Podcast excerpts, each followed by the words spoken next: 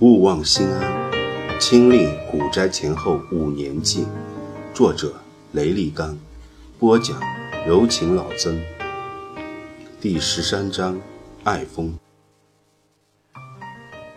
很快到了三月底了，股市一直低迷徘徊，我的丈夫净资产一直在一百万上下晃荡。虽然一百万比起卖房后的本金五十万来说还是多了一倍。可是，如果以后真买一套婚房，这些钱又能剩下多少呢？没有工资，没有社保，我的未来是否充满了不乐观的伤感？我的人生仿佛就是一支忧伤的民谣。一个周末夜晚，我无处可去，就信步而行。经过鹿林别墅区那些商业街时，我看到暴雨酒楼里宾客如云，看到家银餐吧灯红酒绿。我没来由地想起上回去上网时见到的那个会弹钢琴的美丽女子，她正在里面吗？她现在过得如何？然而我完全没有进去一窥究竟的念头。那一道道透明的玻璃幕墙，把朱门之外的两个世界隔开。门内四季如春，肉池九灵；而在门外，三月里的夜晚，还有些春寒料峭。我知道我属于门外道路上的行人，然而遥遥面对那些门内的人，我并不丝毫自卑。我知道在这个世界上有那么一群人，他们跪住着自己的灵魂，却平民着自己的肉身，而不像这同一世界另外一些人，跪住着他们世俗的身份和身体，却堕落着他们的灵魂与精神。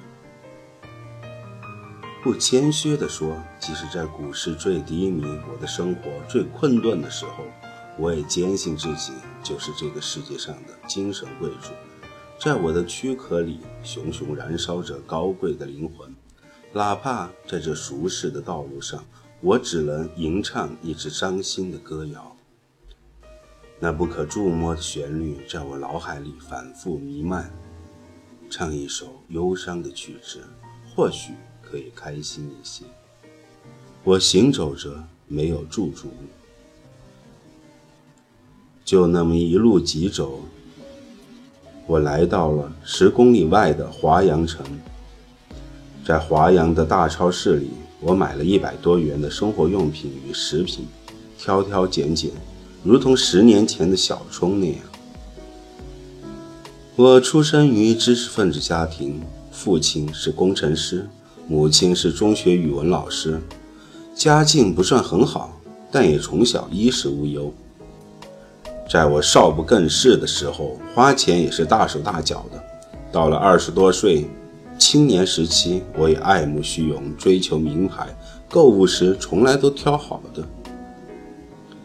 记得刚认识小冲的时候，他那时节省的习惯曾令我惊讶。十八岁的小冲。有一双美丽的食草动物般的大眼睛。有一次，我和他去逛超市，小冲突然说：“多么希望将来有一天，我在超市买东西可以不专门看打折标签啊！最好是以后都懒得看标签，直接丢到购物篮里。”我当时就在他的旁边，心里感到对他有些怜惜。他的人生理想，竟然就是将来到超市购物时可以不看价格就买。那时的我固然还是要看价格的，但基本上不会特别去关注打折商品。然而十年河东，十年河西，小冲因为幸运地涉足了房地产这个行业，恰好遇上中国房地产市场二十年的大牛市，他的整个人生整个的改变了。过去这二十多年，在这个国家，只要是和房地产行业相关的，都获得了勃勃生机，甚至连跑房地产行业的记者，也比跑其他行业的报社记者要过得滋润得多。可见古话“男怕入错行”是很对的，而且不仅是男人，只要是一个游走于职场的人，进入一个正确的行业都是十分重要的。在二十年前进入房地产行业或是买入房子的人，所有人都发了而二十年前进入股市的人，到目前为止依然活跃在股市并获得较好的收益的，全国又能有几个呢？我带着憧憬走入了炒股、炒期货的世界。起初，我并不知道它的艰辛，直到很久之后，我才知道它不仅艰辛，也是所有行业里成功率最低的。它的最大特点是你只要具有一个短板，就会导致失败。在其他行业，只要你具有聪慧、勇敢、坚强、果断、变通五大优点中的一个。你就足以立身。如果你你具备其中任意两个优点，你就足以小成。如果你具有其中三个以上的优点，几乎可以肯定你必然获得成功。唯一不确定的仅仅是时间罢了。但是在炒股、炒期货这个行业，他所看重的不是你的优点，而是你的短板。以上五个优点，你只要缺乏其中任何一个。你都可能突然遭受失败，哪怕在你一帆风顺、取得不凡成就后，那个短板依然会像暗礁一样，不知哪天会突然的撞击你的航船。这就是炒股、炒期货这个行业最残酷的所在。更何况，运气对于这个行业里的人还是那么重要。因此，走入炒股、炒期货这个行业。其实就意味着走上了一条最险恶的人生之路。我在懵懵懂懂中步入其间，由此生活水准江河日下，从二十多岁的鲜衣怒马变成了三十多岁时的周金健走。进入二零一零年之后，我无论在家乐福还是好又多，亦或是更平民化的成都红旗连锁超市里。都逐渐习惯了只买促销打折的商品，商场里面白色标签的商品是不促销的，而淡黄色标签的商品则是促销的。期货大亏之后的这两年，我进超市几乎从来不看白色标签的货品。这个充满悲剧感的习惯是如此顽强，以至于当我资金终于回升到一百万以上。进入经济相对宽裕之后的二零一三年，我每次去买东西时，连我自己都没意识到，我依然如以往那样，在我眼里，只看到那些浅黄色的促销标签。我提着东西走出超市，行走在夜晚九点半的华阳街头，从城区走入郊区，路上的行人越来越少，夜色则越来越深。当我再度走过绿林别墅区的时候，仿佛有一道闪电划过我的脑际，让我突然意识到自己已经两三年没买过正常价格的商品。我所提着的袋子里每一件都是打折做促销的商品。奇怪的是，我竟然像哥伦布发现新大陆一样，第一次发现这个事实。耳边仿佛有呼啸而过的夜行列车。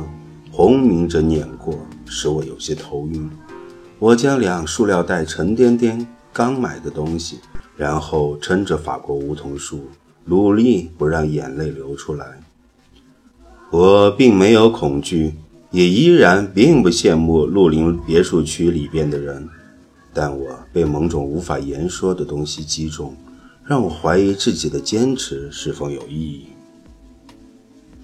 这样寂寞而艰辛的坚持，到底值不值得？就那样走回缥缈谷，谷地里的温度是否更低？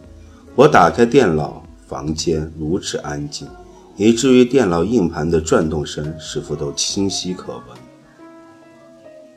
我蜷缩在椅子里，突然有些冷。这时，刘鸟出现了，他突兀地说：“这几天。”你注意一个快递，我送了个东西给你。不是已经求你别送了吗？我说，再这样，你这不逼我搬家吗？我好不容易才住到这个地方，我们穷苦人家搬一趟家可不容易啊。刘鸟沉默了片刻，回答：“好吧，我答应你，这是最后一次，但你必须答应我签收。我是请国内的朋友代买的，你拒收了，我会很没面子的。如果你保证是最后一次送我东西，那我接受。我说，咱们都不可以反悔哦。好的，以后再不给你寄啥了。刘鸟干干脆脆地说：“别人求我送礼，我都懒得送你。你倒好，不识好歹。”我不是不识好歹。我是怕欠你太多，我在心里默默的想。是什么东西？现在可以告诉我了吗？我问。没啥不可以告诉的，又不是什么特别了不起的东西，一个 iPhone 五罢了。刘鸟说：“啊，这么贵重的东西，我真不能要。”我赶紧回复：“真的，我完全没想到会是苹果手机。”说话要守信，咱们都不要当反复无常的人，好吗？刘鸟打了一串呵呵过来，接着他告诉我，之前一次聊天得知我目前用的手机居然还是诺基亚，感到十分惊奇。如今已经是移动互联网的时代了，有了智能手机，才能在手机上聊 QQ，还能上微信。为此，他一直想给我买一个。这次恰好国内另外的朋友要团购，他就给我购了一个，直接快递到缥缈谷。啊，这样我怎么才能报答你呢？我说，你好好把你的万物枯荣写得更好，就是对我的报答了。刘鸟说，我可是万物枯荣的铁杆粉丝一个。你给我精神享受，我给你一个手机也没啥，你也不欠我。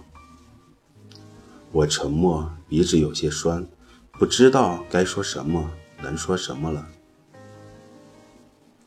好了，别磨磨唧唧的了。刘鸟说：“对了，我答应过你两周看我女友一次的，最近忙没顾得上，今晚正好有空，你现在开视频吧。”我没有回复，也没开视频。怎么了？刘鸟打了一行字。我可是忙着呢，没多少空闲，你别磨蹭了。我回复：“这个是绝对不能再看了。你对我这么好，无论你是不是把我当兄弟，在我心里，我已经把你当成我最好的兄弟。我怎么能看自己兄弟的女人了？”刘鸟沉默了一分钟，打来一行字。你打开视频吧，我就是他，答应了的事情，我从来都一定要做到。